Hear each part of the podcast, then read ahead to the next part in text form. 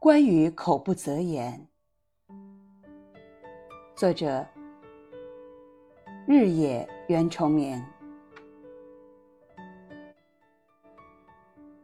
甘倩意。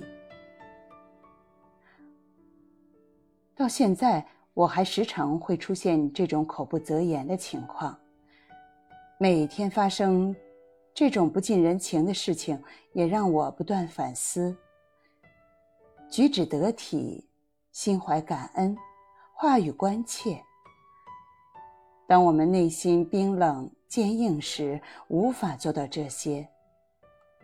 其实，与亲近的人相处时，我们不能质疑对方的行为态度，而要更多反省自己是否拥有一颗温暖柔软的心。自己内心不柔软。说了伤人的话，还从对方的态度中找原因，这只会让彼此的关系更加紧张。每当感觉到与对方的关系变冷时，先考虑是不是自己的原因，从而加以改善。这样一来，就算有时候我们深爱的人说话带刺儿、发脾气，我们也能发自内心的觉得。他很搞笑，这样，你就会成为一个待人接物真心和善的人。